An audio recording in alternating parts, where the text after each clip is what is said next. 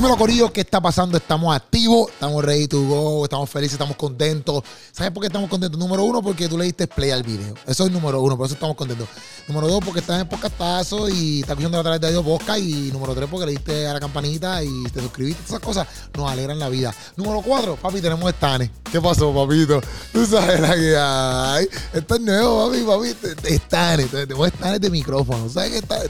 Estamos evolucionando estamos creciendo. Gracias a ustedes que siempre están viendo el podcast y todo el contenido que hacemos aquí en Keropi Plus. Este, gracias también a 167 Production que siempre están aquí atrás, mira, produciendo.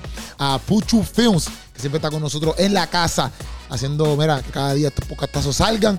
Que si tú lo quieres contratar para fotos, video recaps, lo que tú quieras, tú lo llamas, ahí está su página saliendo, Puchu Films, tú te comunicas por él por Instagram y mira, él te setea todo. Y también eh, gracias a Pretty Cleans, donde, oye, si tú quieres que te limpien tu casita, los trastes, ¿verdad? Porque ya estés cansada, cansada, no quieres fregar, no quieres lavar el screen, eh, no sé, no quieres mapear. Esa gente te acicala la casa, la oficina, lo que sea. Pretty Cleans, es la que hay.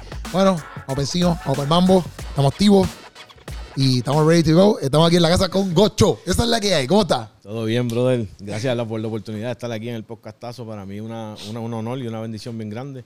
Compartir este ratito contigo y hablar un poquito de lo que estamos haciendo y todo lo que tú quieras saber y el público, ¿verdad? Quiera saber. Vamos, vamos por encima. Está, está estrenando ahí una canción nueva este, con Funky. Solución que by the way, déjame darle un poquito para atrás. Por si acaso, si las personas no saben, Gocho viene haciendo música desde, desde feto.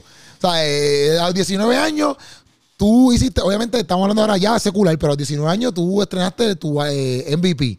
Antes de eso ya hacías música, de antes de 19. Pues mira, no.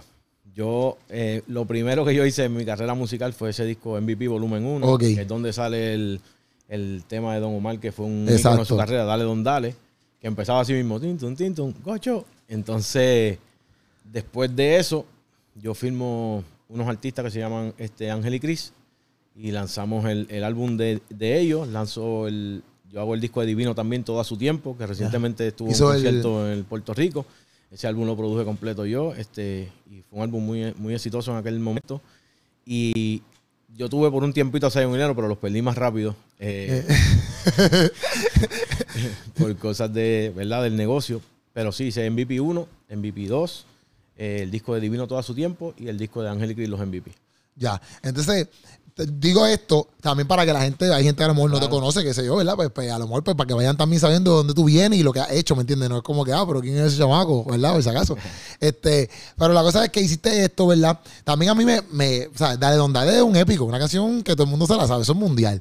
Este, y también tú empezar como que, bueno, no sé si, pero hablando de que ese fue como que uno de tus cosas estrenadas y darle ese palo, está duro. Sí, fue, fue algo que me cambió la vida. Yo era un nene, tenía 19 años apenas y, o sea, yo empecé un, disco con, la ilusión de hacer música, no, no esperando un éxito tan grande, ¿verdad? Uno le pone el corazón a todo lo que hace y trata de, producir a ese nivel, pero yo, yo trabajaba en un supermercado empacando compras. Y, y, yo había ahorrado mi dinerito.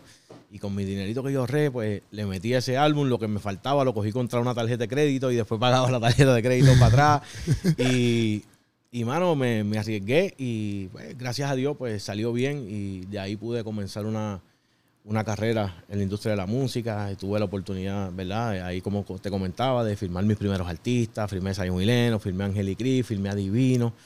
En el disco de Angel Cris, pues escribimos junto el tema de, de Ben Bailalo, que fue ah, un, también. éxito mundial. Y entonces, pues en el disco de Divino hacemos un simple bandolero, hacemos este el tema de Ni una lágrima de, que él le dedicó ah, a su hermano. Eh, y muchos temas que fueron muy exitosos. Un, álbum como el, como el de Ángel y Grifo, uno de los álbumes más movidos en Estados Unidos. El álbum de Divino fue uno de los álbumes más grandes en Puerto Rico en ese tiempo. Y en MVP 1 y en MVP 2 fueron cosas eh. mundiales. Sí, Entonces, pues hermano, tuve muchos momentos bonitos. De ahí, eh, cuando termino en MVP, lo que hago es que yo en, hago MVP 2, el último producto que yo hago para, la compañía que yo tenía, MVP Record. Ahí yo, eh, yo y mi socio tenemos una situación personal y no hacemos más álbumes juntos, así que yo me voy a producir el disco del cartel de Yankee. Ya. Ahí Yankee me recluta, vente para acá entonces, vamos a trabajar y yo me voy a hacer el disco del cartel de Yankee, que gracias a Dios también fue un disco bien bueno, bien exitoso en ese, en ese momento. Ahí está... Eh, Tú me dejaste caer, ella me levantó, perdón, y un montón de éxitos grandes que, que Yankee lanzó en ese álbum.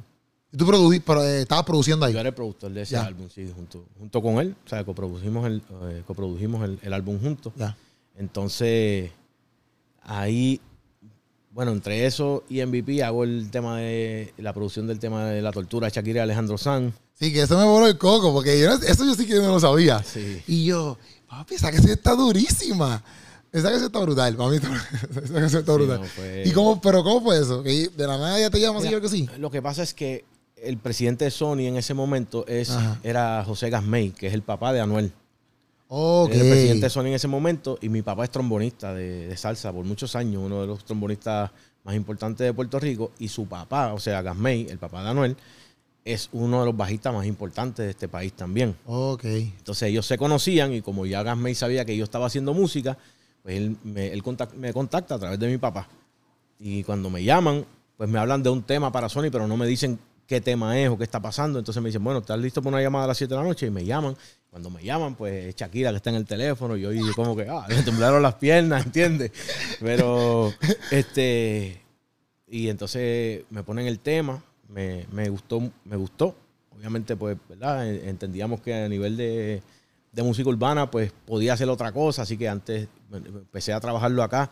Mi papá, el arreglo musical, le metimos eh, la- el charanguito que sale Sí, al sí. principio y muchas cosas. Incluso le habíamos grabado un brass, pero ya no le gustó, no le gustaron los vientos y lo quitamos. So, yo llevé como que un track producido desde acá y entonces cuando llegué allá me llevé a Santana, a DJ Jan, que son dos productores que yo tenía firmado en ese momento, que es DJ Jan que trabaja con Jabul Randy y esta Ajá. gente. Y Santana, un gran productor hoy día muy reconocido. Pues en aquel momento estaban empezando. Pero yo los Ya. tenía firmado y dije, papi, se van ustedes conmigo. Y todo el mundo, no, llévate a Luni, estás loco, Luni es el que está encendido. Y digo, yo voy con los míos. Ya. De eso. Entonces nos fuimos y allá pues editamos lo que ella no le gustaba, lo que no quería y le metimos un poco más del reggaetón y qué sé yo y lanzamos ese tema y curiosamente en ese año del 2000 al 2010, ¿verdad? Nosotros yo gané junto a Ángel y Gris el tema de composi- composición de la década con Ben Bailalo. El tema con más Ah, tocadas en Billboard del 2000 al 2010 fue Ben Bailalo y el número 2 Fíjate, por 10 años. por 10 años. En esa, en esa década, entonces el número 2 fue Shakira La Tortura y Alejandro Sanz. Papi, todos ahí, pum, pum, pum, dando palo. Sí, fue. En verdad yo ni lo sabía, yo no, no me lo esperaba. Un día alguien me mandó una revista así, yo vi eso y yo dije, ¿qué? ¿Qué es esto? Wow, en verdad. Digo, bendiciones que Dios le da a uno en el camino, experiencias bien bonitas, recuerdos que de los cuales, tú sabes, mucha gente piensa que pues estamos en el Señor ahora, no me avergüenzo de esto, no. Mira, no, en verdad yo creo que eso fue un vehículo que Dios utilizó para, para sostener a mi familia por muchos años, que me aprendí de, yo te diría, de las figuras más grandes en la música, aprendí sus mentalidades, sus maneras de trabajar, su- sus técnicas de, de- de cómo hacer un, un éxito, un hit. Y yo creo que todo eso fue un entrenamiento que Dios me dio para ahora entrar en el mejor tiempo de mi vida, hacer la mejor música de mi vida para el mejor del mundo, que es nuestro Señor Jesús. Eso, hablando de toda esa experiencia, eso sí te ayuda, como que obviamente estás ahí con, por ejemplo, estuviste con Don Omar, el mismo Daddy Yankee, Shakira, estamos hablando de gente que, y más Trevor Clama, un montón de gente que tiene su nombre en la industria, divino, todos tienen su nombre. Pero que dijiste ahí como que, exacto, partiendo de, de, de esas, de esas cosas que viviste, también te ayudaron a, a crecer, etcétera. Pero dijiste algo de los éxitos, como que literalmente bueno, quizás no es que ellos digan como que, ah, papi, esto va a ser un éxito y quizás se da o no se da, pero sí te como que tú te puedes meter un estudio y decir, esto va a ser un éxito full. Bueno, hay fórmulas. Sí. Hay, hay fórmulas que, que- que- que están probadas, que funcionan. Hay estrategias, ¿verdad? Hay, hay maneras de, de componer. Por ejemplo, cuando yo empecé a escribir canciones, es un error que muchos compositores eh, cometemos, ¿verdad? Tú quieres decir tanto en una canción que no logras cómo acabar la canción y entonces la canción es tan monótona que no pasa nada con la canción. Ok, Que me pasó igual cuando empecé a predicar. Yo, yo quería, había tanto, o sea, en la Biblia hay tanto sobre un tema que tú dices, que no puedo dejar este versículo, no puedo dejar el otro. Y cuando tú vienes a ver, papi, llevas una hora y media prédica, cállate ya. ¿Entiendes? Amén, amén. Diciendo, ya mismo termino, ya mismo termino. Estoy terminando. Mire, varón, deje ese verso para la semana que viene, ¿entiendes? Pero son cosas que vamos aprendiendo y, y vamos madurando, ¿verdad? Y en, y en cuestión de cuando tú trabajas, ¿verdad? Con, lo- con la gente élite de la industria, quizás tú piensas en algún momento, ah, yo estoy duro. Y vas con este tipo y tú dices, no, este tipo está más duro que yo. Ya. Tienes que volver a bajar otra vez. Y vuelve y siente que estás duro. Y vuelve el, se- y Dios y te pone en otra oportunidad más grande. Y tú dices, no, no, esta gente es tan duro. Y, bueno, yo, yo aprendí a, a que hay que ser humilde, que no, la, no nos la sabemos todas. No todo lo que yo hago es lo correcto. Siempre alguien puede sumar, siempre alguien puede aportar. Siempre alguien me puede hacer crecer. Y siempre alguien me va a traer también un mal consejo que no me conviene y, y que no debo coger. Entonces, de todas esas experiencias, yo fui adaptando, cambiando, evolucionando. Después yo entro en una etapa, ¿verdad? Eh, más adelante que vuelvo y empiezo a cantar. Ok. Entonces ahí lanzo un tema que se llama Culpables con Willy de Cultura Profética en MVP 2. Ese es el primero que saco. Se convierte en un super éxito el tema. Porque Ángel y Cris me decían, papi, pero si tú pegas las canciones que tú escribes, Ajá, cántalas tú. Pero yo soy bien tímido. Ya. Y, y como que, hacho, cantar canciones. no, Eh. déjame ahí detrás de cámara, ¿entiendes? Y en aquel momento yo era bien tímido, no me gustaban las cámaras, no me gustaba hablar. Y pues saqué el tema, se pega el tema. Después de eso saco un álbum con VI Music que se llamaba Los Compadres y hago un tema que se llama La Perfecta Ocasión ahí, que también se fue en aquel tiempo lo que sería viral hoy día. Ajá. ¿verdad? Se fue por las redes bien fuerte. Hicimos un remix después con Joel y Randy, que se fue bien lejos en Centro y Sudamérica. Pero después de ese tiempo, yo me dedico más a lo que es la composición. Y ahí pues empiezo a, a dedicarme, o sea, lo que había empezado. ¿eh? Estas son mis raíces, componer. Sigo en la composición hasta que entonces en el 2011 eh, me junto con una disquera y hacemos el- mi primer álbum de solista, que fue Mi Música. Ok. Y este álbum de mi música, pues yo hago un tema que se llama Dándole, que era contra, con Joel y Omega, Ajá. que no lo vamos a cantar aquí porque no es de Sí, edificación. sí, sí. Pero ese Eh, tema se fue también, eso fue un palo. Y eso fue una locura. Sí, sí. Entonces, Y Omega estaba como que empezando ahí, que él estaba, obvio, Omega estaba en todos lados. que fue una algo inesperado también porque el tema se había pirateado Ya, y no había pasado nada. ok. De momento Joel me dice, Acho, papi, este tema hay que meterle a Omega, que si esto. Joel es tremendo, pro- gran productor, eh, aparte de artista, muy bueno produciendo. Y dije, pues vamos a buscar a Omega. Acho, nos tiramos de misión para Santo Domingo, fuimos para allá a cazar a Omega, era un, un personaje. Y estuvimos un par de días cazándolo ahí hasta que lo logramos conseguir. Hicimos el tema y bueno, lo demás es historia. Ya. Eh, el tema se fue semanas y semanas y semanas y semanas en los primeros lugares en los charts de Estados Unidos. Yo quería cambiar el tema, no podía.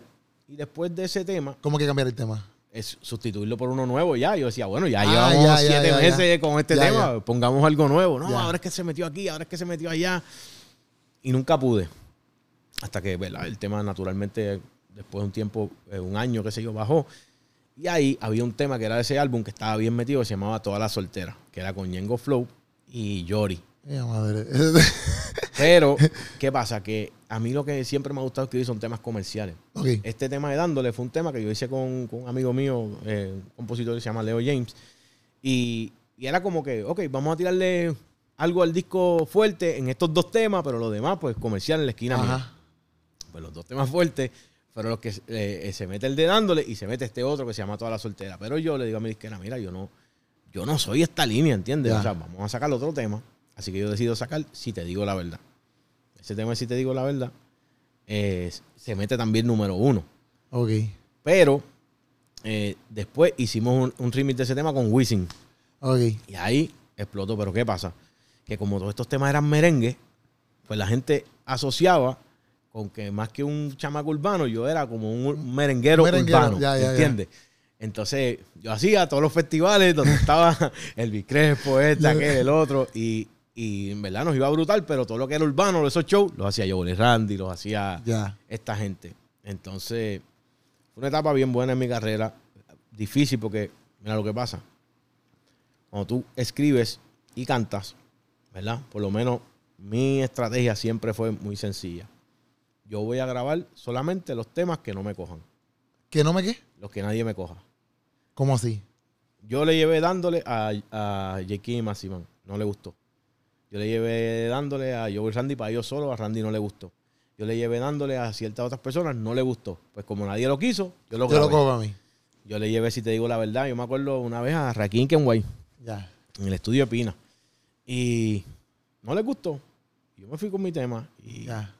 y todo lo que la gente no le gustaba o no cogía, eso era lo que yo grababa. So, yo hice una carrera con un par de número uno y todo, con temas que Que nadie, que- los que que nadie escucharon no los quiso. querían. En los tiempos de ahora, mi disco se hubiese llamado Los que nadie quiso.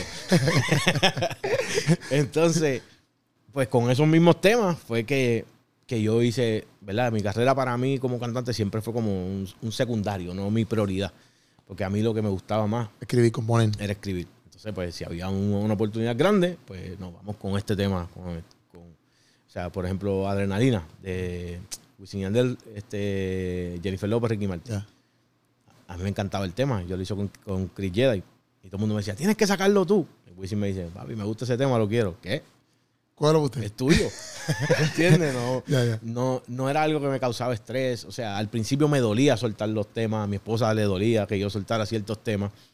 Pero la realidad es que eso es un negocio y las oportunidades no llegan todos los días. Sí, Entonces, muchas veces nosotros decimos, no, me quedo con este si mañana aparece otro, pero si el que vino le dio un hit, pues la próxima vez quizás no te van a llamar a ti, van a llamar al próximo. Te entiendo. So, uno tiene que mantenerse, ¿verdad? Sí, sí, porque dicen, ah, si te me está dando hits, pues me quedo con este. Es la cosa. Entiendo. Y, y la, la realidad es que la música hay demasiado talento. O sea, nadie está solo. Tú tienes. Es, es bien importante las relaciones, Ya. con quién tú estás, cuándo tú estás, dónde estás. Eh, la mayoría de los temas de hoy día nacen en un campamento entre personas que están en un mismo lugar, en un mismo. que Y a veces yo mismo lo vi pasar muchas veces. Que llegaba un éxito grande que yo decía, oye, eso es un palo. Ajá. Ese tema es un palo. ¿De quién es? No, de este chamaco, pero ese tipo no está con nosotros. No, pero papi, es un palo. No, no, no, no. ¿Qué tienen ustedes? Ya. Entonces, estar conectado y en el lugar correcto sí es importante. Mucha gente se frustra y dice, ah, no tengo talento y se quita. Y mira, no, es que no te ha llegado esa oportunidad. No, Sí, no- no has podido tocarle esa, esa puerta que se te abra y te digan, vente, siéntate aquí que con nosotros tú, tú tienes vida. Y eso va a pasar insistiendo, persistiendo, pero no es de hoy para mañana, No ¿entiendes? obligado, no, no, no. Nosotros quisiéramos que fuera... Ay, si fuera un mamey. Si fuera un mamey. Sí, que sacamos el, el primer podcastazo y cogiera Y ya. 50 millones de Y vistas y, Tacho, bueno, no- un palo. no- nos fuimos. hay que sembrar y hay que ser y este, y este funciona y aquel no funciona tanto y vamos aprendiendo en el camino.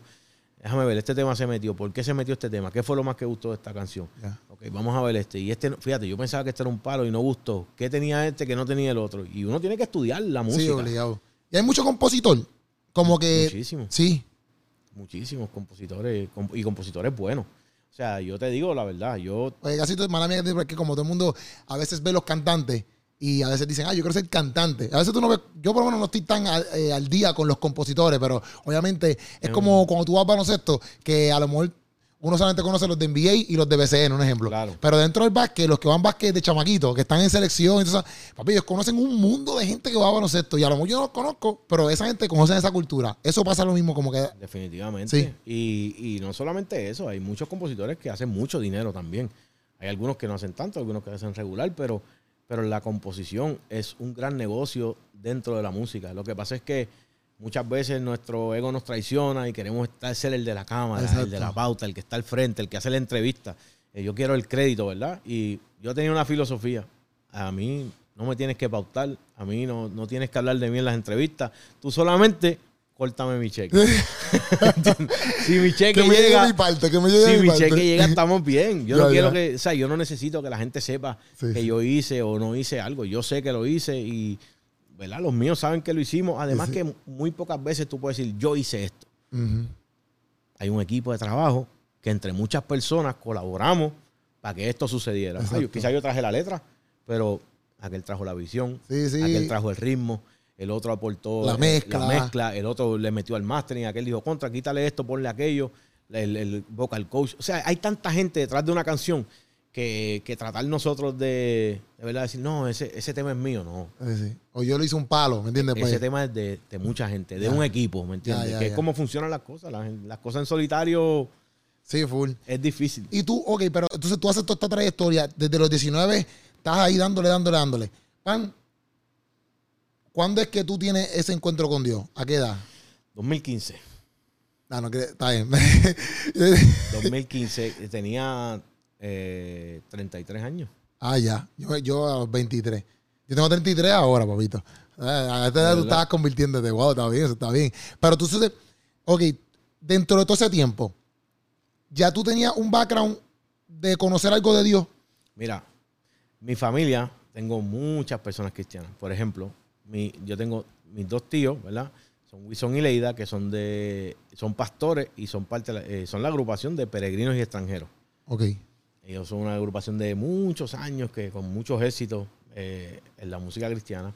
Mi otro tío es pastor en una iglesia aquí en Puerto Rico, que tienen tres iglesias, una en Carolina, una en Cabo, una en Calle, Cristo La Roca, que se llama Ricky Torres. ¿Es tu tío? Es mi tío, el hermano de mi papá. Ah, qué duro. Entonces, Y Roca a mí, hecho, papi, desde que yo empecé, que me dijiste eso y me- este, cuando yo empecé a predicar y eso, papi, esa gente a mí me han tratado de show. ah, pues el tío Ro- ahí. Papi, Guitarra Roca, papi, esa gente me ha tratado de show, de show. De ver, eh, pues ellos, aparte de que, ¿sabes? Mis abuelos son cristianos y mi papá, cuando éramos jóvenes, chamaquitos, ¿verdad? Siempre nos- nosotros estábamos en el Colegio Bautista de Carolina. Ok.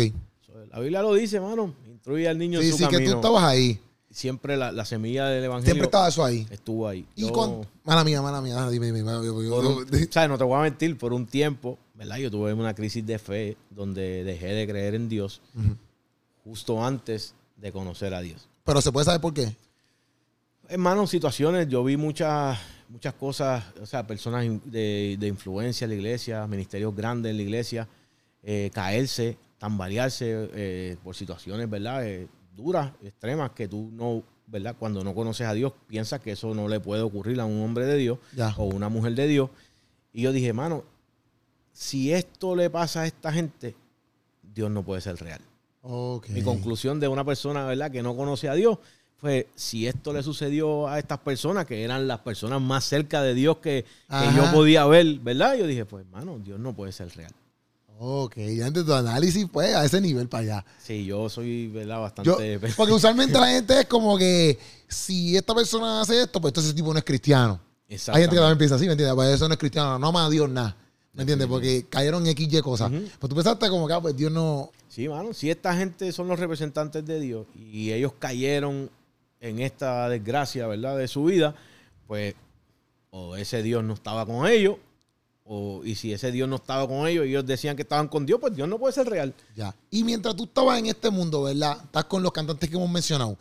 En ningún momento hubo un lapso, hubo algo que te dijera, aunque tus canciones no, no eran, ¿verdad? Pero, por ejemplo, como discutimos dándole un ejemplo, pero no hubo ningún momento cuando tú escribieras algo, tú decías, chaval, esto no está bien que digamos. O, o qué sé yo, un momento donde tú dijeras, bro, yo creo que yo no estoy en el camino correcto. Mira, la realidad es, este, Keropi, que la Biblia habla de esto. Y cuando nosotros no estamos en Dios, nuestro entendimiento está entenebrecido. Exacto, ¿verdad? Y en verdad estamos ciegos y, y la verdad es que respondemos a lo que el público pide, porque muchas veces yo oigo a la gente diciendo, no, es que hay un problema con la música, no, el problema está el artista, mira lo que canta tal artista, pero la realidad es que los artistas y los compositores responden a una demanda. Yo hago lo que el público está pidiendo.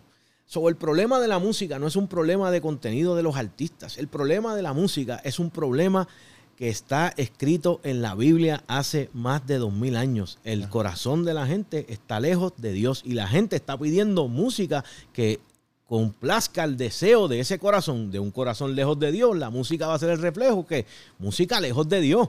Si nosotros nos acercamos a Dios, entonces vamos a querer hacer música para Dios. Pero yo no podía hacer música para Dios eh, viviendo la vida que tenía por más que quisiera y además la gente no me la iba a consumir. Yo lo vi ahora mismo con, el, con la conversión de, de mi hermano Farru, que saca un tema como incompleto con, con Con el día, que la gente lo que hizo fue atacarlo, bombardearlo y él, él oye, él lo hizo de todo corazón. Él, él cree en ese, en ese tema, pero la gente no le respondió a ese tema como le respondió a Pepa. Sí, obligado. Aunque para mi gusto personal, incompleto es 100 veces mejor, Mejor. Que, mejor que Pepa. Sí, sí. ¿Entiendes? Pero el público quiere lo que quiere. Y el artista le va a dar al público lo que el público quiere. Sí, si alguien viene a un taller de mecánica a arreglar un carro por la transmisión, tú no le puedes arreglar la eh, el rack and piñón. Porque él necesita que le arreglen que la transmisión. Pues si la gente quiere música así, los artistas van a responder a eso. Nos toca a nosotros educarnos y, ¿verdad? y de alguna manera seguir educando al mundo sobre la necesidad real que hay de una transformación de la música y el mundo empezar a exigir una música diferente. Pero mientras el mundo no exija una música diferente, no esperes una música diferente de parte de los artistas, porque el artista y el compositor va a hacer exactamente lo que el público quiere, porque nosotros, cuando estábamos en el mundo, ¿verdad? O aquellos artistas que hoy todavía están en la música secular, se deben al público. Sí, sí, full. Y sin público no hay ganancias, no, No, hay entradas, no hay- no hay conciertos, no hay show, no hay, no hay nada. nada. Ahora, yo te aseguro que si el público empieza a responder a una música de un contenido diferente, por obligación la música va a tener que cambiar. Obligado. Pasó. Cuando nosotros estábamos en una era de música súper, eh, ¿verdad? Eh, de un contenido súper agresivo, sexual y, y de otras cosas, vino un contenido súper romántico. Y ese contenido romántico explotó. ¿Y qué pasó con la industria? Cambió a todo lo romántico, a todo lo comercial, a estos diferentes sonidos nuevos que trajo Wisin y Yandel y otra gente en, en el camino. Y se movió hacia allá. Cuando empezó otra vez la vuelta del contenido más agresivo, el, el- el trap, el maleanteo, la cosa, pues viró para atrás. Y es un ciclo que va a volver a suceder, pero que depende de la educación y del público. Porque mucha gente oye música y no, no entiende la influencia que tiene la música sobre el ser humano. Y la verdad es que la música trastoca las emociones, trastoca el corazón, trastoca la mente. Y, y en el subconsciente pasan muchas cosas que tú quizás no te estás enterando, pero que están ahí. Exacto. Y bueno, nosotros, ¿verdad? hoy día yo que estoy desde este lado y, y amo a mis compañeros y, y les hablo y les predico y me meto a los estudios y eh, formamos unas conversaciones muy interesantes de Jesús porque hay mucho temor de Dios en la calle, Geropi. Hay mucha necesidad de Dios y, y las personas a veces lo que no saben es cómo abrirse, cómo llegar, cómo, cómo hacer ese acercamiento. Y yo me he dado esa tarea, mano, de, de más que ser un pastor o ser este predicador, que yo soy un amigo Ya. y los amigos queremos lo mejor para nuestros amigos. Yo le hablo a mis amigos de Jesús.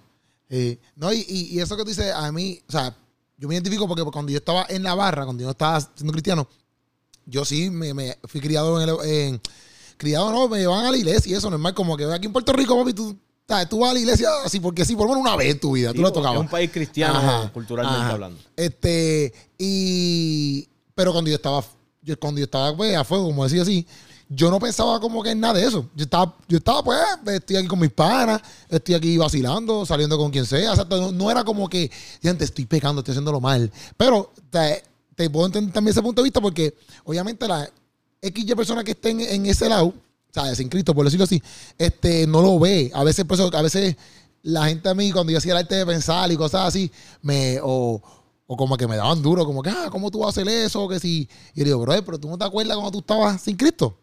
Como que tú tienes que pensar, cuando tú no estabas sin Cristo, cómo tú actuabas, qué tú hacías, qué tú pensabas.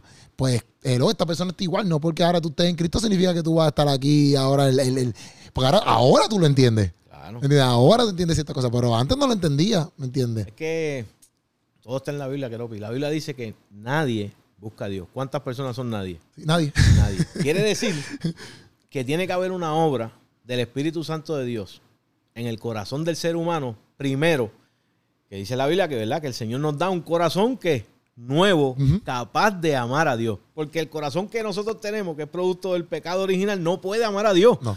Así que Dios envía su Espíritu, hace una obra en nosotros, transforma nuestro corazón y ahora este corazón, que todavía está quizás sucio, roto, con mil problemas, tiene una capacidad diferente. ¿Y cuál es esa capacidad? Que ahora este corazón es capaz de amar a ese Dios que nosotros hoy amamos. ¿Por qué? ¿Por qué le amamos? Porque Él nos amó Primero. primero. Y porque Sí, nos amó primero, hizo una obra para que nosotros ahora le podamos responder con ese amor a Él. O sea, que nosotros ah, vemos a esta gente como, ah, que están mal. No. Ellos solamente necesitan escuchar una palabra, una semilla, que es lo que Dios usa, porque la única manera que Dios nos dejó en la tierra de, de- de ganar vidas para Cristo fue que dijo, vayan y prediquen el Evangelio a toda criatura. Ujú. No, es más, ni- no dijo ni hagan podcast, ni canten, ni nada de eso. Dijo, vayan y prediquen. Esta es la manera, los recursos del De hoy en día. 2023. Hoy en día, exacto. ¿verdad? De, de difundir esa palabra. sí, sí. Pero la misión es difundir la palabra. Pues la gente lo que necesita es una palabra, Keropi. Ya. Y esa palabra, dice la Biblia, que Dios es que hace que dé el crecimiento y dé el fruto. Algunos van a dar 30, al 60, al 100 por uno, pero todo empieza con una palabra. Pero ellos no son capaces por sí mismos de Sí, creer. full, full, no los full. podemos juzgar porque Sí, sí. nosotros estábamos ahí también. Cuando tú estabas en la discoteca, tú no estabas pensando en Cristo. Cuando Obligado. tú estabas en la barra, tú no estabas pensando, ay Señor bendito, que no beban tanto, ayuda a los padres, libértalos. No, No, no. ahora lo vemos porque nuestros ojos fueron abiertos y decimos, wow, espérate, estábamos mal. Pero al- 100 veces mi mamá me lo dijo, o mi esposa me lo dijo, o un amigo me lo dijo, pero yo no podía entender. Ya, Porque yo pensaba que eso era lo que yo había nacido para hacer. Yo, ya, ya. es- es- es- para esto Dios me trajo al mundo. Ya. Para cantar en las discotecas, para ponerle a la gente a brincar, para hacer canciones que la gente se motive. Y un día, pues Dios te llama y te dice, no, papi, tú no estás entendiendo nada. Eh, Este es el propósito de tu vida. Cuando, dos cosas. Tu esposa, porque diste algo de tu esposa. Este, ella estaba allá en la iglesia cuando tú estabas.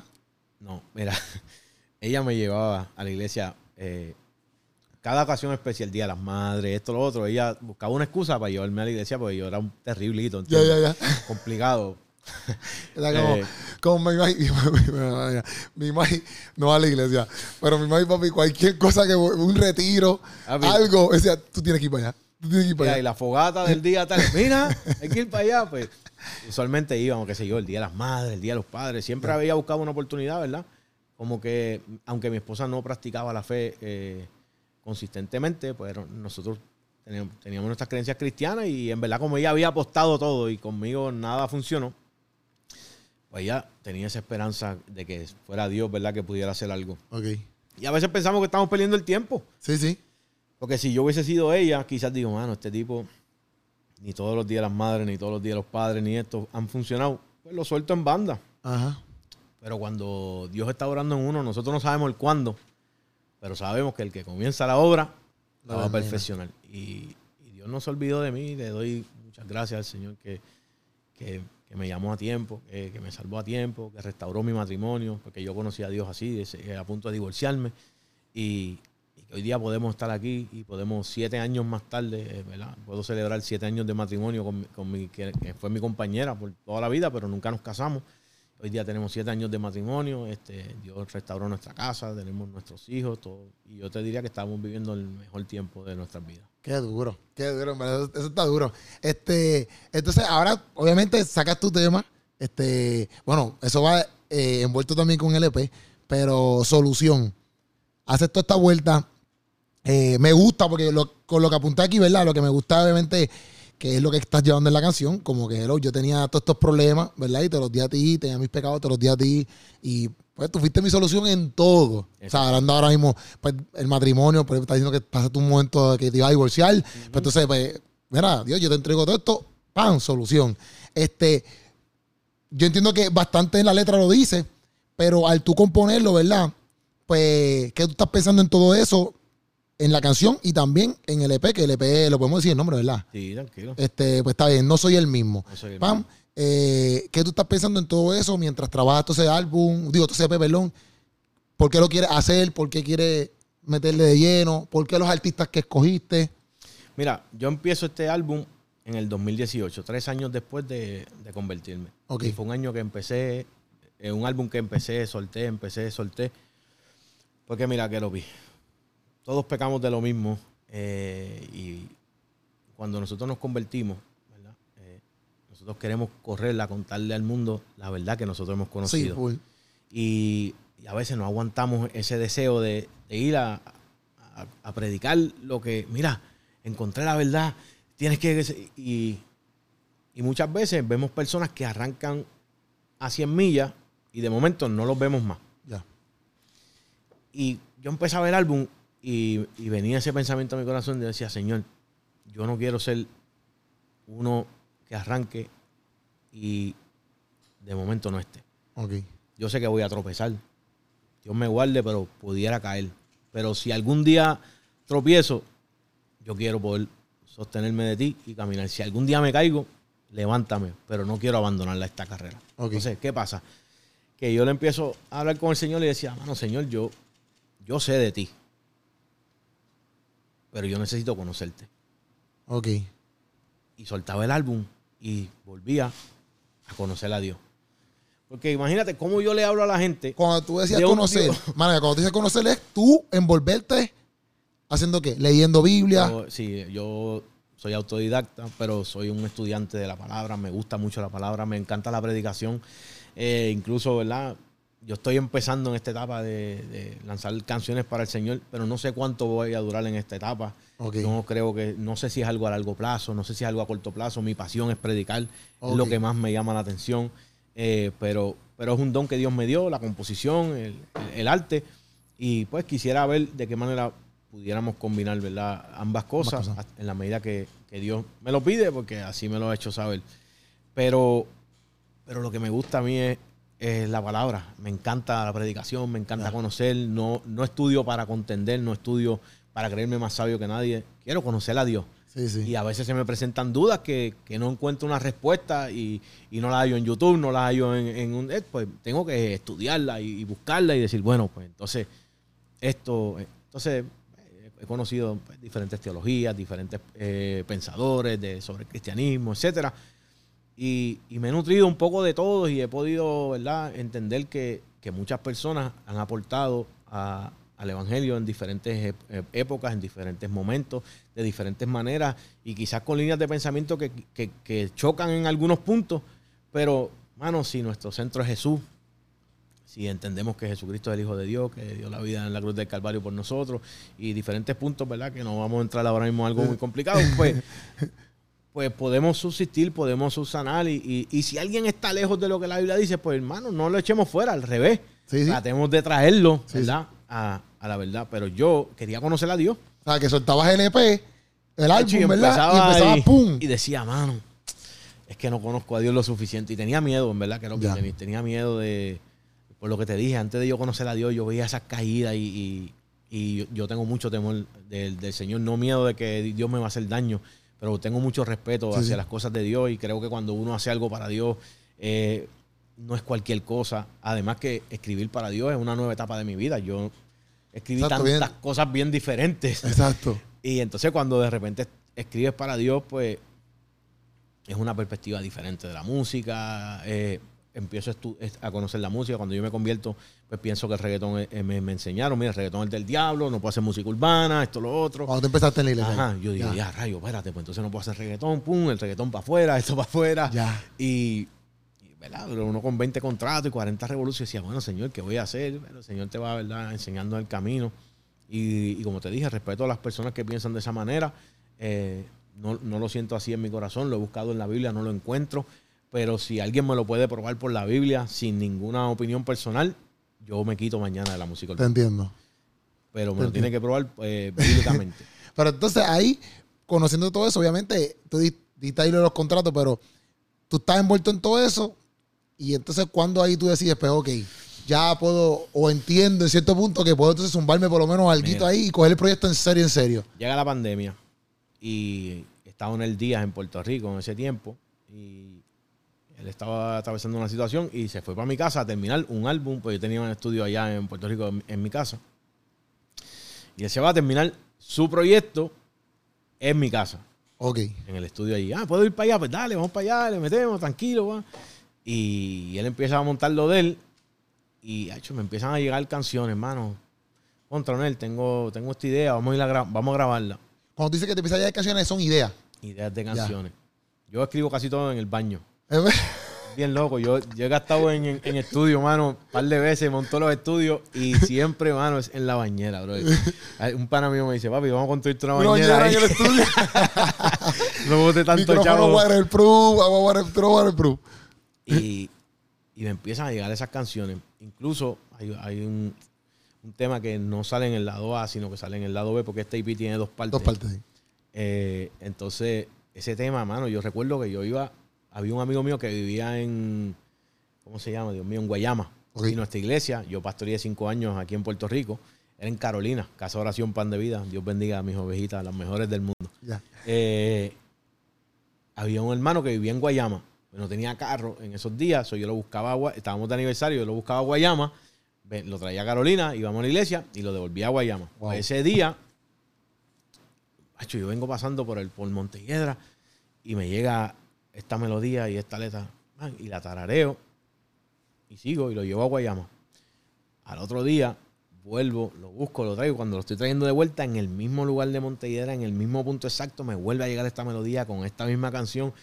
Y el pana mío, eh, Josué, me dice, ¿eso es un tema tuyo? Yo dije, ¿qué tema? ¿De qué tú me hablas? Eso fue el tema que tú cantaste ayer. ¿Eso es algo del disco tuyo? Yo le dije, no, no. Dijo, papi, apunta eso que tú... Y yo dije, wow, verdaderamente esto literal fue lo que pasó ayer. Y es uno de los temas que va a salir en la segunda parte de, DLP. de este EP. Qué duro, qué duro. Entonces, a mí me gusta porque, obviamente, como tú decías, el hacer la transición de tu cantar, de tu componer este, este tipo de música y ahora acá, o sea, ¿lo has visto un poquito trabajoso? Ha sido difícil. Mira, ha sido difícil primero porque antes que yo hay mucha gente. Entonces, hay un respeto que se le debe a las personas que construyeron eh, en la música cristiana por muchos años, en diferentes géneros. También en el género urbano hay personas que, que son muy admirados, muy respetados, ¿verdad? Dentro de, de este género. Entonces yo muchas veces cuando uno llega al mundo secular, en el mundo cristiano, el mismo público va creando como, como si fuera una competencia. Ya. Entonces, para mí era importante que cuando pasara un tiempo y la gente se olvidara de Gocho, de lo que hizo, el- mi último tema cuando yo me retiré fue un número uno del disco de Melodías de Oro. O sea, yo me, ¿sabes? Eh, número uno en Billboard la canción y yo llamo a Santana y le digo, papi, ¿sabes qué? Conocí al Señor, no voy a hacer más música. Esto, lo otro, fue una crisis mundial para él, para el productor del, del- que nos estaba ayudando en el álbum. ¿Pero lo entendió o se enfocó, no? No lo entendió, ¿no? Eh, por muchos años no. Hace- recientemente pudimos hablar y, Ya. y- y, ¿verdad? era algo que yo quería hacer. Yo decía, algo me falta antes de lanzar este disco. Y era poder hablar con él. Yo le pedí disculpas si en algo le había fallado. Él habló conmigo, me pidió disculpas si en algo me había fallado. Y fueron muchas pequeñas cosas, ¿entiendes? Que yo decía, es que con esto todavía yo no puedo sacar el álbum. Y yo no digo, yo no soy perfecto, bro. Yo fallo todos los días y todos los días quisiera ser más como Jesús. Pero pero sí habían cosas en mi corazón, ¿verdad? De muchas personas que me dieron la espalda cuando yo me convertí y pues se creó una espinita, mucha gente que yo ayudé y cuando yo empecé a caminar en el Señor, mi teléfono no sonaba, nadie me buscaba, nadie me Ok. llamaba. Y yo decía, pero entonces esta gente en verdad no eran mis amigos, todo era, sea, eran muchos choques, eh, ¿verdad? Creciendo en la fe, pero el Señor también haciéndome ver. Mano, ¿verdad? La, la Biblia lo dice, maldito el hombre Sí, que confía en otro hombre. Sí, Quien sí, único permanece fiel con nosotros es, es el Señor. Pero chocar con esa realidad es doloroso, papi. Hay, hay días que, te, que, que tú vas en el carro y te echas a llorar y tú dices, hermano, no, yo no, no tenía en verdad tantos amigos como yo pensaba, no tenía tanta gente que me quería como, como yo creía. O sea, no era tan importante para esta gente lo que yo era, lo que ellos querían era lo que yo le podía dar. Sí, sí. Y, y todos esos procesos, lo hablo contigo, ¿verdad? Yo no creo que ni, ni con mi esposa he hablado de esto, pero bueno, eh, fueron para mí como mini traumas así de que el Señor me iba confrontando contra mi realidad. Hasta que yo entendí, yo dije, hermano, Señor, en verdad es que eh, todo se trata de ti. Todo es por, por tu gracia. E- e- Eres tú. Tú eres el único fiel. Tú, tú eres el único que ama. Eh, sinceramente, nadie puede amar como tú. Y pude entender que nosotros como seres humanos, pues, no podemos amar la- al nivel de Dios. Pero también que por eso debemos poner siempre a Dios por encima. de Sí, todo lo demás. Y pasa también que, por ejemplo, cuando a mí me pasó que cuando yo me convertí, mis panas, como ya no. Oye, ellos como que respetan eso, pero también pasa que, por ejemplo, pues ellos se van a janguear, un ejemplo, que eso es lo- quizás lo más que hacíamos. Pues, Lo, lo tuyo es diferente porque tú eres música y hacían otras cosas diferentes a las mías. Pero eh, pues, ellos no, te- no me llamaban porque era como que, loco, porque tú siempre nos dices que no, ya tú no estás saliendo. Entonces a mí, me- yo me sentía como que ya antes, pues ya yo soy para ustedes, como que, loco, no estamos de chamaquitos juntos, que es la que hay. Y entonces me dolía, me dolía porque era como que ellos todos se iban para janguear, pero yo también tenía que entender como que, bueno, pero bro, que Robbie, tú no, tú no, tú no vas- ellos no te llaman no tanto porque no quieren que tú, o sea, no tanto porque te están sacando para el lado, sino porque no es la vuelta de ellos No, ya. ¿entiendes? Tú no definitivo. estás en la vuelta de ellos ya. Y, y eso también, pero te juega en la mente. Te juega en la mente. Y a mí me, me- al principio me, me daba duro, porque yo los veía entonces jangueando y, y antes era, ¿dónde tú estás? Que Robbie, que te extrañamos. Y de momento, pan, que no te llamen, pasa. Ya no me extrañan. Ajá, eso pasa, te juega en la mente, te juega en la mente. Este, pero hablando, ¿verdad? De lo de, lo de, de lo del EP, obviamente, este, la transición que me está diciendo como que es difícil por todo lo- también lo que, lo que pasa. El escribir, que estamos hablando de eso, como que se te hacía un poco, no sé si te hace difícil en el sentido de que obviamente tú estás acostumbrado a escribir de una manera que habías dicho, pero el escribir ahora X y cosas, aunque te venga la melodía, todo el tiempo es así, pero ¿cómo tú lo, entonces lo centras para, pum, para que pase, quizás? Mira, yo cuando una norma que yo tengo, ¿verdad? En mis canciones es que tiene que pasar por el filtro de, de la palabra, ¿verdad? Ya. En cierto sentido, no trato de no cantar opiniones personales cuando se refiere a un tema del evangelio, pero en verdad yo no solamente me considero un cantante de música, eh, soy un cantante de música cristiana, pero yo quiero llegar aún más allá. O sea, yo no, yo no quiero centrar mi música en el nicho del- de la música cristiana porque donde más personas yo conozco no es en el cristianismo. Ya. Sí, sí. Yo tengo demasiada gente afuera de las puertas de una iglesia que yo sé que, que- que quisieran o, o yo quisiera en mi corazón que ellos tuvieran la oportunidad de, de conocer al, al Cristo que yo conocí y de abrazar esa salvación. Y mucho- no queremos ir allá. Sí, sí. Lo más cómodo es yo abro una agenda y me llaman todas las iglesias que vieron el podcast de, de Keropi Sí, sí. y seguimos predicando en todas las iglesias y cantamos para las iglesias y hacemos ¿verdad? una nómina y, y- y cubrimos lo... Pero esa no es mi misión. Yo, quiero llegar ¿verdad? A, a ese mundo secular que, y ofrecerle música que, que es de esperanza, mano, un, un cambio, Keropi, música que, que no solamente te, te haga llegar a- a- al sexo, a las drogas, a la Ajá. delincuencia, sino que, mira, porque nosotros tenemos un problema en la música cristiana y es que cuando tú presentas tu música como un álbum cristiano, va al nicho de la música cristiana. Te trancaron todos los demás playlists que no sean cristianos, No te van a tú no puedes ir ahí. Somos como marcianos en, en un mundo de, de terrícola. Entonces, pues es, es una batalla que, que llevo ¿verdad? durante estos últimos meses, eh, amistosa con, mi, con, con la industria, de decirle, mira, nosotros hacemos música, somos cristianos, hacemos música y tenemos un mensaje que no solamente es, es una verdad, sino que es un mensaje necesario para estos tiempos. Sí. La gente está viviendo sin esperanza. La gente está viviendo y no encuentra una solución a, su- a sus problemas. La gente está viviendo en depresión. Los índices de suicidio siguen subiendo. la- los índices de los asesinatos siguen subiendo. Todo el mundo. plan- divorcios, la familia. divorcios, todo. Y todo el mundo plantea una solución y no se dan cuenta que nada funciona. Y todo sigue grabando. Pues yo traigo un mensaje de ese que es la solución a todas las cosas de este Duro, ahí está, duro, ese- ¿viste? Pero es la verdad. Es la verdad. Es que es la única alternativa. Sí, sí, sí. Lo único que este mundo necesita es a Dios. Sí, full. Si este Full. mundo mañana le abre las puertas a Dios, yo te aseguro que este mundo va a ser diferente. Sí, Sabemos full. que no funciona de esa manera, pues, porque. Te entiendo, te entiendo. Pero es la realidad y mucha gente no lo quiere creer. Y yo digo, bueno, pues sigan tratando sus alternativas. Cuando tú quieras tratar la alternativa yo traigo, yo te aseguro que no te va a defraudar. Obligado. Eh, Me gustó algo que decía eh, en uno de los. Ay, Dios mío, de los, de los comentarios, lo apunté aquí, que decía. Este. Como que tú, tú- Dice aquí la palabra apuesta, pero no sé.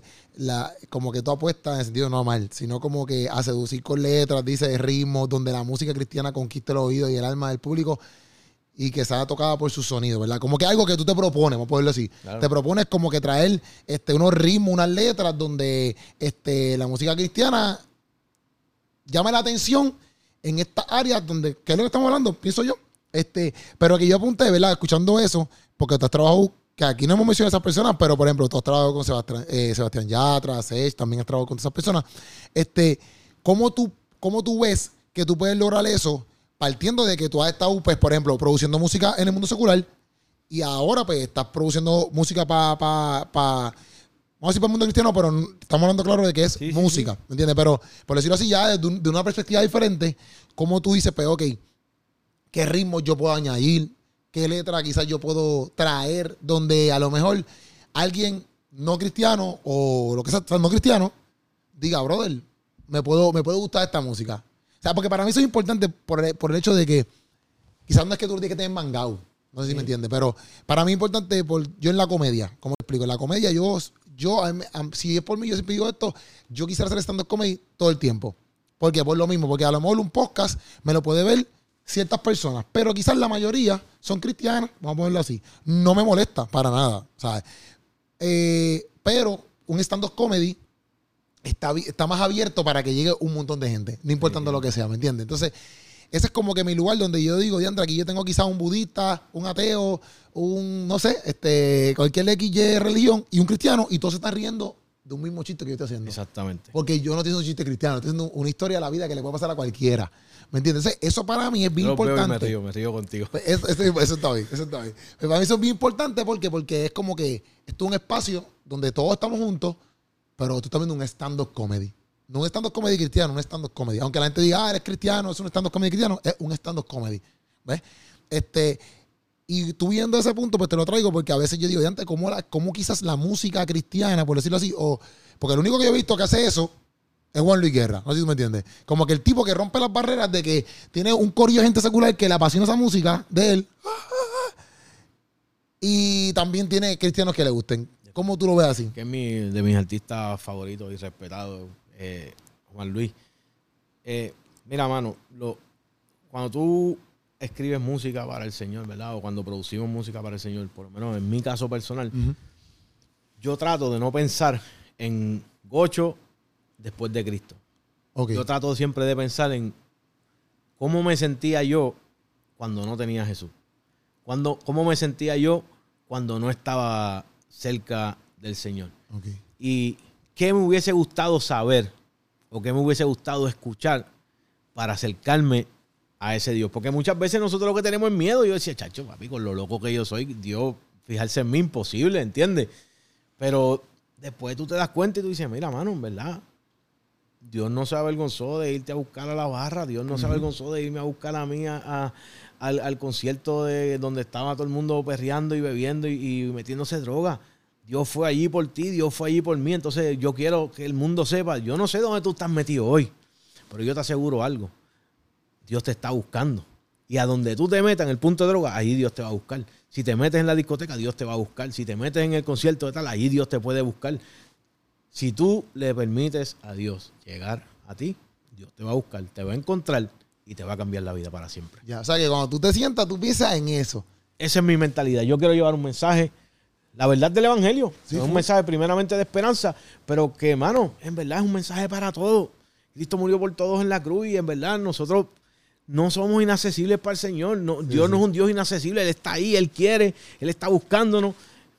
Y, Y, y no, y, y que a veces nosotros también, porque, por ejemplo, cometemos un error, como a veces, un error normal, pero no, no sé.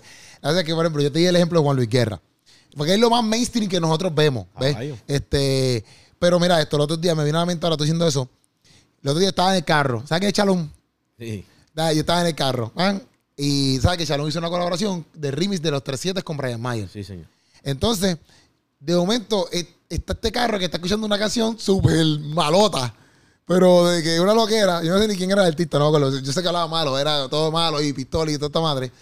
Y de momento, y de momento, la próxima canción que él pone, porque lo tenía como que un boceteo así, es la de Chalón del Triple 7 con, con, con Brian Mayer y Cristian Ponce.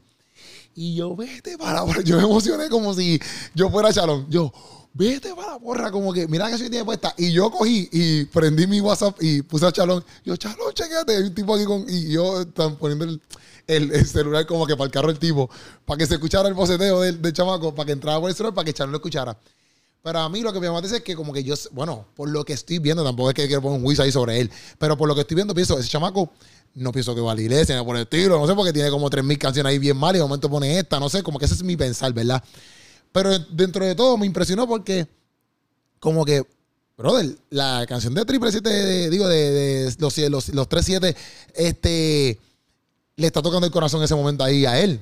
Él pudo haber escuchado, qué sé yo, cualquier cantante ahí secular que está cantando barbaridades, pero la próxima que puso es Brian Mayer con Chalón y eso le está tocando el corazón, ¿me entiendes? Cuando yo no conocía a Dios, yo escuchaba música de, por ejemplo, dedicaba a mi esposa canciones de Abraham y Berliza, de conocía canciones de, de Alex Zurdo, canciones de Redimido, canciones de Funky, conocía canciones de, de diferentes exponentes de la música cristiana que el mismo Héctor El Fader cuando sacó el, el álbum aquel de Sí, cuando se convirtió. cuando se convirtió, que aquel álbum eso era eh, para pelo y, y fue un álbum que yo no servía a Dios y yo escuchaba esa música cristiana. Ya. Y a veces, pues inconscientemente nosotros no sabemos que Dios está haciendo una obra, pero está sucediendo ahí.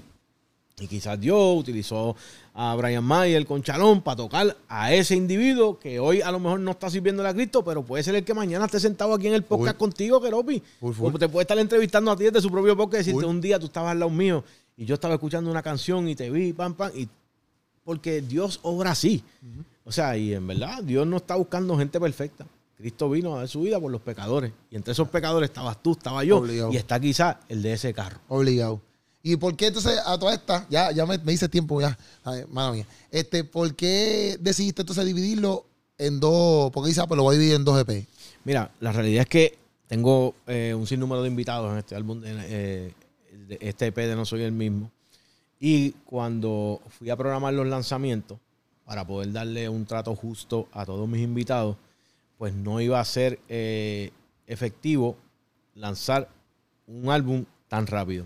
Entonces, pues decido entonces que para poder darle ¿verdad? ese espacio a cada cual y a, y al mismo, la misma gente de que escuchen las canciones y puedan compartirlas y disfrutarlas, pues tenía que darme un poquito más de espacio, así que pues decidí lanzar uno para este periodo de antes de mayo, si Dios lo permite, ¿verdad? En el mes de mayo, y entonces la, la segunda etapa sería ya como para el mes de diciembre. Ya, entonces le me imagino que obviamente le pusiste los. Bueno, sí. o sea, es el- No, no, soy soy el mismo, el lado A y el lado B. Ok, ¿cuántas canciones en total tiene? En seis canciones en cada lado.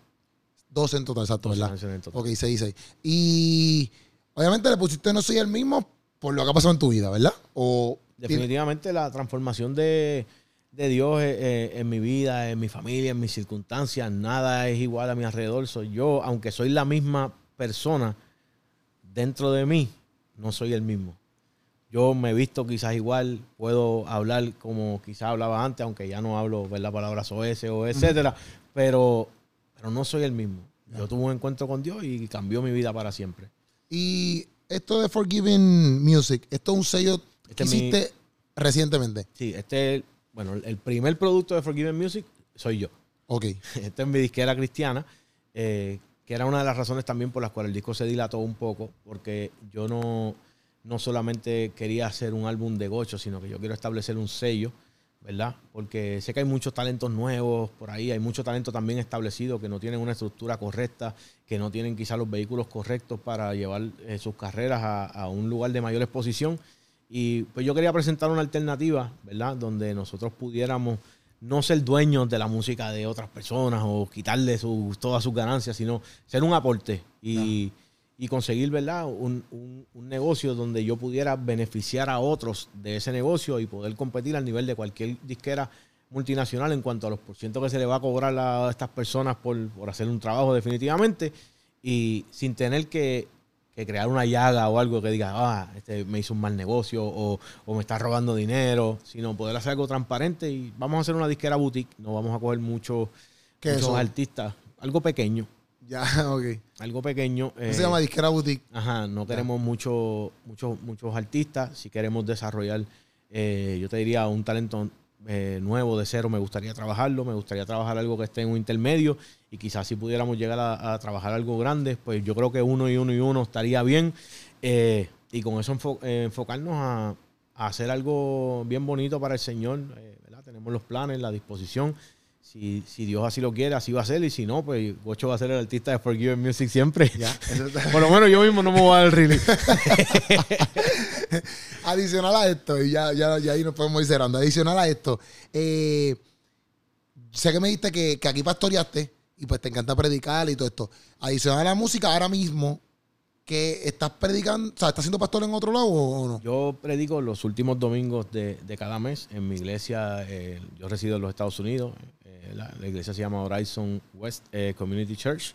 Y ahí yo predico el último domingo de cada mes. O si ustedes no me ven en una presentación, es que yo tengo un compromiso previo a mis presentaciones de predicar la palabra de Dios. Ya, todo el último domingo de cada mes. Sí, no puedo hacer presentaciones ese fin de semana porque ese domingo me toca predicar. Ok, pero eres, o sea, eh, eres copastor o algo así. ¿no? Yo solamente sirvo al Señor. Yo Ya. acá éramos, eh, estuvimos pastoreando por cinco años. Eh, luego de que no- yo me convertí, me bauticé y a los pues, mm, años, bien, bien poco, eh, habíamos empezó una obra en mi casa de discipulados. Ok. Y yo fui invitando como que mis pastores, yo, lo- eh, yo, lo- yo servo al Señor en Ceiba, yo era de Carolina. So, ellos bajaban una hora a mi casa a disipularme los miércoles. Ya. Y hecho, mi pastor es un amor, eh, Enrique Figueroa. Entonces, ¿qué pasa? Yo tenía un vicio terrible de cigarrillo cuando me convertí. Ok. Y yo lloraba porque no lo podía dejar. Yo sufría porque no podía dejarlo. De hecho, mi, mi pastor siempre me decía, tranquilo, Dios va a hacer la obra. No aguantas más, te quieres ir a fumar un cigarrillo. Vete, fumate el cigarrillo y seguimos con el discipulado. Y yo vi ese amor en él que, que yo decía a otra gente que yo sabía que estaban en mi condición. Le decía, mano, vengan el miércoles para casa, que tengo un pastor que, que es a fuego y que me está ayudando y qué sé yo, bla, bla. Y, mano, una cosa llevó a la otra. Un día mo, éramos 100 personas en la marquesina de mi casa. ¿Qué? De momento ya mi vecina no me quería tanto como antes. Entonces se empezó a formar una dinámica de crecimiento. Eran todos los miércoles, ahí se convierte en el día. En verdad. Después de eso yo fui pastor de Onel Díaz en, por años en Puerto Rico aquí. Y ahí es que yo conozco a él. Ya, No terminamos el podcast, espérate. Mucho, no peleé, espérate. Este, ahí se convierte en él, ahí venía un montón de gente de, de- de la música urbana y se, este, en mi marquesina, ¿qué pasa? Cuando tengo a tener- al comienzo a tener problemas con los vecinos, pues Dios me dice, mano, busca un local. Y vamos a buscar un local. Y este local, pues, y el Señor me ponía en mi corazón 1.500 dólares. Y la persona quería 2.500 dólares. Yo le decía, mira, el jefe mío dice que son 1.500. y una cosa llevó a la otra hasta que un día llega la hermana de, de la persona del local y me dice, yo necesito que tú cojas este local. Mi papá se suicidó aquí Wow. y yo quiero que sea alguien cristiano que tome este local. Y yo dije, mira, lo que pasa es que a mí me dijo mi jefe que yo puedo pagar 1.500 dólares y su hermano quiere 2.500 dólares. Y por más que yo quiero ese local, no lo puedo pagar. Porque si yo le pongo un dólar por encima de los 1.500 que me aprobó mi jefe, que es Dios, Sí, sí, no le dije quién era mi jefe, Ay, pero te tú estoy sabes. entendiendo, yo te estoy entendiendo. Yo le dije, lo voy a tener que pagar yo. Y ella me dijo, 1.500 dólares. Le dijo a su hermano, mira, de mi parte, descuenta el dinero, que sean 1.500 dólares. Nos dieron el local y ahí empezamos la iglesia. Mi pastor se complica porque tiene su iglesia en Ceiba. Se empezaron a complicar las cosas. O un día, sin planearlo, sin quererlo y sin buscarlo, terminamos nosotros pastoreando la iglesia porque ya eran como 60, 70 personas. Él ya no estaba viniendo regularmente, no podía. Y así quedamos y ahí estuvimos, celebramos cuatro aniversarios allí, bien, bien bonitos para la gloria de Dios. Y, y en- cuando vino la pandemia, ¿verdad? Que el Señor eh, me hizo saber que era el tiempo de, de empezar la, la música, yo sabía que venía un despegue de esa iglesia. Y, Ok. entré en una crisis porque, bueno, te dije, estaba bien acostumbrado, esas eran las ovejitas, muchas personas en situaciones bien difíciles de la vida, personas que venían de lugares bien oscuros y que Dios había hecho unas obras brutales. Y yo tenía miedo de decir, Señor, como, como tú quieres que yo me vaya de aquí, me vaya a Estados Unidos y esta gente que, mano, para la gloria de Dios, yo te diría que el 98% de esas personas siguen asistiendo a la iglesia regularmente. Tenemos nuestro chat de pan de vida, siempre hablamos, Ah. compartimos. Y aunque no tenemos una relación de día a día, ¿verdad? Como quizás antes, pues esa semilla que sembramos por cinco años, hermano, dio fruto y ellos están. Acuérdate que las ovejas no son de los pastores. Eso es un problema sí. que hay en muchas de las iglesias. Los pastores creemos Sí, que las ovejas son de nosotros. Las ovejas son del Señor. El Señor es el buen pastor. Nosotros simplemente tenemos una misión por un tiempo y cumplimos esa misión. Y esa fue la mayor confirmación que yo tuve de que era el tiempo del ministerio de la música. Porque yo dije, de la única forma que Dios me saca de este lugar es porque ahora es tiempo de hacer otra cosa. Y así se fueron abriendo las puertas con esto de la música. Empiezo a conocer a diferentes exponentes, diferentes oportunidades que van a ir viendo a través de los lanzamientos de este disco, las puertas que el Señor mismo me abrió. Y estamos aquí, Keropi, eh, no comenzando porque nunca me he ido de la música. O sea, yo mientras estuve pastoreando, pues tuve esta crisis porque yo pues sigo escribiendo para el mundo secular porque debo esos contratos. Entonces, Ah. pues estoy en el tema, por ejemplo, de, como tú decías ahorita, Wisin y Ozuna, Escápate conmigo, Sí. el TBT con Sebastián Yatra, Raúl Alejandro y el otro. Y entonces, de momento eran muchos temas que están teniendo éxito. Eh, eh, ¿Cómo se llama el tema? Este Fantasía, Rimi, con Ujú. Farruko y toda esta gente. Y muchos temas exitosos que yo decía, mano, yo no puedo estar haciendo esto y esto. Entiendo. Y creaba un conflicto en mí porque yo venía a escribir algo fresita y de momento venía esta gente y le cambiaban tres palabras y eh, cuando- ¿qué, qué significará eso? Y cuando buscaba lo que significaba, yo decía, "Ay, Dios mío, van a decir que yo escribí esto, espérate. Y yo dije, no, ya, se, se acabó. Entonces, pues, cerré ese, ese ciclo y bueno, aquí estamos para la gloria del Y, Señor. y, ok, pero entonces, mala mía, te fuiste para Estados Unidos porque entendiste que Dios como que te movió. Definitivamente no. Eh, muchas situaciones, yo le puse muchas trabas al Señor y dije, bueno, si tú realmente quieres que yo me vaya para Estados Unidos, yo me voy sin deuda, sin, sin, sin casa, sin- o sea, sin casa no, sin, sin pagaré de casa, sin pagaré de carro, sin pagaré de nada. Y, mano, yo puse mi casa eh, en negocio y en menos de 10 minutos tenía un negocio con la casa. Lo único que me quedaba era una guagua que yo acababa de comprar y bueno, una guagua costosa y todo el mundo me decía, esa te la vas a tener que comer con pique. Y yo decía, yo tengo un Dios que es fiel y si es de Dios que yo me vaya, hasta la guagua se va. Yo me acuerdo que yo estaba regalando la cuenta de la guagua y, y un día me llama, yo tenía caballos de paso fino, me llama mi montador y me dice, mira, este, tú no sabes quién tenga una guagua así, así, porque es que tengo este otro muchacho que está buscando tal guagua. Tú no estabas regalando la tuya. Y yo dije, sí, dile que si le interesa, yo, le- yo estoy regalando 5 mil dólares al que se quede con la cuenta. Y me dice, oh, de verdad, pues lo voy a llamar ahora. eh, un, un amigo, ¿verdad? multimillonario de Puerto Rico que tiene unos negocios bien grandes, y me llama y me, llama y me dice que se queda con la guagua. Y yo, ah, pues perfecto. El día de irnos de viaje, eh, mi esposa, esa guagua yo la tenía en nombre de mi esposa, mi esposa hizo el cierre de, esa, de ese préstamo, ese traspaso, ese día. Y cuando le fui a dar el cheque a la persona de, de los 5 mil dólares que yo le había ofrecido para que se quedara con mi guagua, ¿verdad? Para que adelantaran este, cuatro pagos de la guagua, me dijo, mano, eh, tú eres un hombre de Dios y a ti te van a hacer más falta que, que yo esos 5 mil dólares. Cógelo como un regalo y eche para adelante. ¿Qué? Y no tuviste que dar los 5 mil No tuve dólares. que dar los 5 mil dólares y no solamente eso. La persona que se quedó con la guagua, como te dije, es una persona millonaria. O sea que él pudo haber ido a buscar mi misma guagua, cero millas, en el dealer, pagando lo mismo sin ningún problema. Ya. Esas son cosas que las hace Dios. Wow. Y fueron tantas y tantas y tantas confirmaciones. Incluso cuando yo me voy de aquí, me dicen, cuando tú llegues allá, todo va a ser nuevo. Yo me voy de aquí, no tengo un lugar donde vivir. Cuando voy a alquilar el apartamento que alquilo, no sé si Puchu me va a matar porque me estoy extendiendo. Ah. Puchu, ámame, soy así. si me das cuerda, este, llegamos allá a Estados Unidos. No, conseguíamos un lugar donde vivir porque había esta evolución de mucha gente mudándose a esa área donde nosotros queríamos estar. Y de repente mandó una amiga, ¿verdad? A, a una amiga de mi esposa, Necha, a buscar lugar y me encuentra este sitio. Me dice, el único problema es que lo están construyendo. Era nuevo. Cuando llegamos, la persona que inspeccionó ese apartamento para, para certificar que el apartamento estaba en condiciones fue mi familia. Nosotros entramos a ese lugar y era un lugar completamente nuevo. A los siete meses, eh, el señor, eh, tratamos de comprar, eh, nos fuimos a comprar casa y cuando fuimos a comprar casa no encontramos ninguna casa que estuviera construida. Así que conseguimos una casa que gracias a Dios, ¿verdad? En agosto 16 del 2021 el Señor nos las entregó también como un milagro. Eh, totalmente nueva. La esperamos, la construyeron y nos las dieron. Cuando llego allá no me pude llevar mis carros, so compré un carro nuevo. y todo, De oro. y todo, todo, todo ha sido nuevo, no solamente en lo material, sino espiritualmente, con mi familia, con mi esposa. Eh, oíste la mente de allá, Sí. esa, esa es la jefa. Este, todo ha sido un tiempo de, de bendición bien, bien grande y de, y de novedades en nuestra vida. Tenemos una nueva iglesia, un nuevo pastor, una nueva, y sobre todo una nueva vida en Cristo Querobis, que es lo más importante. Y ese es el Dios que predicamos, un Dios que no tiene imposible, un Dios que cuando, cuando habla te da paz y habla con claridad, que no deja eh, nada de confusión en el camino.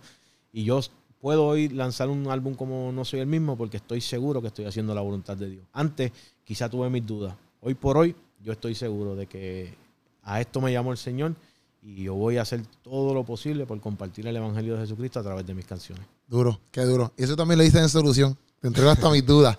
Está súper duro, de verdad que sí. Oye, no, pero gracias, Gocho. En verdad yo pienso que tenemos después que hacer otro más. Está bien, porque hay mucha historia ahí. ¿sabes? Tú, tú y yo por ahí, ¿verdad? Vamos a vuelo de pájaro porque yo veo que Puchu me empieza a mirar mal y de momento cogió una botella de agua y yo dije, "Mm, me van a zumbar con la botella, pero era para tomar nada más. No, pero Gocho, de verdad que gracias a un millón. En verdad después tenemos que hacer otro full. Este, gracias a un millón por estar aquí. Este, en verdad impresionante todo, todo lo que Dios ha hecho en tu vida y lo que seguirá haciendo por ahí para arriba. Amén, amén. Este, y nada, busquen eh, la canción nueva de, de, de Gocho con Funky, Solución, y pendientes al EP, que eso ya sale por ahí. Eso viene Estamos activos. por ahí. Ya la canción Solución junto a Funky está disponible en todas las plataformas eh, digitales. Síganme en mis redes sociales que Puchu me las va a escribir Sí, por aquí. sí, sí. Para que no me dejen fuera, ¿entiendes? A ver si crecemos como Kerobi, que estaba celebrando los otros días 60 mil, de momento estaba en 100 y yo dije, espérate, voy a tener que buscarle ese administrador de cuenta. no, me alegro mucho. Este, he seguido, ¿verdad? Hace, hace, hace un tiempo tu contenido, tus cosas, me río. He, he visto tu evolución eh, eh, y cómo has seguido madurando en esto. Y son las cosas que, que Dios hace, hermano. Aprendemos el camino, pero sobre todas las cosas tenemos a Dios en el corazón y, y Él es nuestro guía. Y yo sé que te esperan muchas cosas más grandes, muchas más grandes bendiciones, que estás empezando en una temporada de tu vida donde vas a ver ese, esa cosecha de Amén. lo que has venido sembrando por mucho tiempo, que nosotros muchas veces tenemos dudas de si estamos haciendo lo que Dios quiere, pero real- verdaderamente estás haciendo reír, pero estás haciendo reír con una verdad. Amén. Una verdad que salva, que transforma, que liberta, y es el nombre de Jesús. Mientras el nombre de Jesús esté en lo que tú estás haciendo, Jesús siempre va a estar ahí. Dios te bendiga. Duro. Bueno, no hay más nada que decir. Nos vemos, Corillo. Se les ama. El podcastazo Ready to Go. Se les ama.